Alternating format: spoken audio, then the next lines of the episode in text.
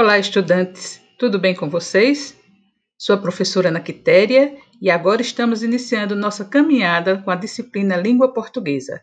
Espero que todos tenhamos uma caminhada tranquila e feliz e que a aprendizagem seja o foco de todos nós. Nessa unidade, refletiremos sobre a linguagem verbal e não verbal e seus cruzamentos verbos visuais, audiovisuais, audioverbos visuais, através de leituras e produções textuais, destacando o discurso e seus elementos e a adequação entre os diferentes níveis de linguagem e as situações de interlocução.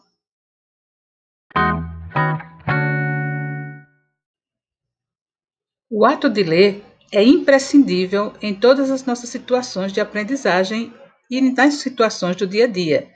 É preciso estarmos preparados para compreender que tudo pode ser lido, porque apresenta uma linguagem.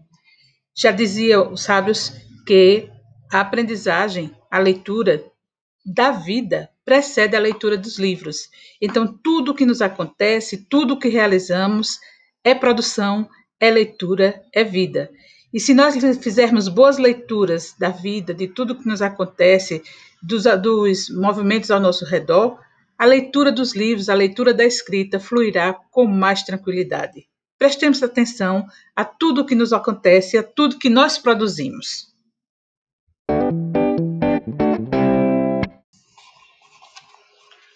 Podemos dizer que o processo comunicativo encontra-se relacionado a três fatores: linguagem, língua e fala. Porém, vale dizer que um não é sinônimo do outro, pois, no âmbito dos estudos linguísticos, apresentam características que os diferenciam entre si. Nesse sentido, vejamos.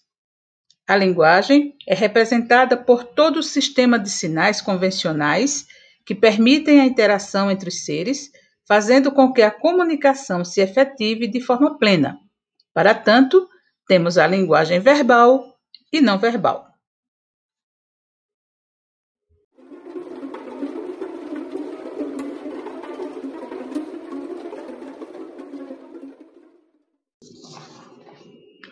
Linguagem verbal é aquela representada por palavras propriamente ditas, configurando-se como uma forma mais precisa de expressarmos nossas ideias. Como, por exemplo, quando você ouve ou vê silêncio, atenção, perigo à frente, entre e seja bem-vindo.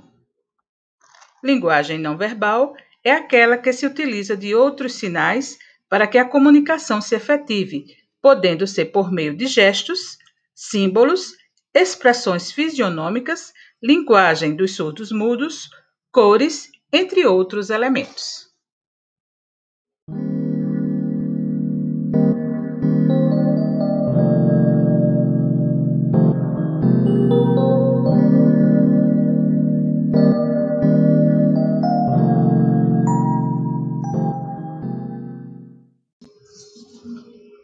Definimos língua como um sistema convencional regido por leis combinatórias pertencente a um determinado grupo de indivíduos, como é o caso da língua inglesa, portuguesa, espanhola, italiana, francesa, entre outras. Fala, mesmo tendo em vista que a língua é concebida como organismo social, restringe-se a uma determinada pessoa de modo individual.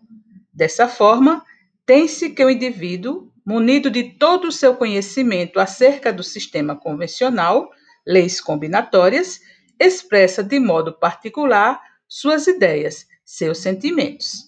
Isto é a fala.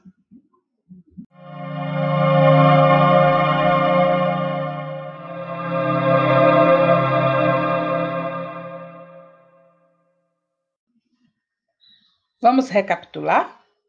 Linguagem, língua e fala, aspectos peculiares.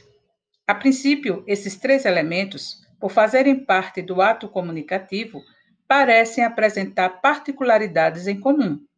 Contudo, vale dizer que, do ponto de vista da linguística, que na voz de André Martinet considera-se como estudo científico da linguagem humana, cada um deles possui traços específicos.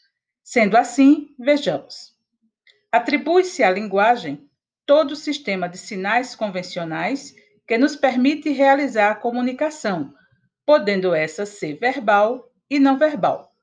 Diferenciando-as, temos linguagem verbal representa aquela cujos sinais são as palavras. Linguagem não verbal é aquela que se utiliza de outros sinais para que a comunicação se estabeleça. Como exemplo, podemos citar a linguagem dos surdos mudos, os sinais de trânsito, as placas, entre outros símbolos. Considera-se como língua todo um sistema convencional mediado pelos parâmetros gramaticais que pertence a um grupo de indivíduos. Nesse caso, temos o português, espanhol, francês, italiano, entre outros idiomas. Esse sistema é formado por um conjunto de sinais, que são as palavras, e por um conjunto de regras, as quais estabelecem a combinação desses sinais. Por último, temos a fala, cuja acepção se remete à concretização da língua, realizada por um indivíduo de uma dada comunidade. Dessa forma, usufruindo do seu conhecimento acerca das leis combinatórias que regem a língua, cada pessoa expressa de modo particular seus pensamentos e suas emoções, tendo em vista o caráter único que norteia o perfil humano.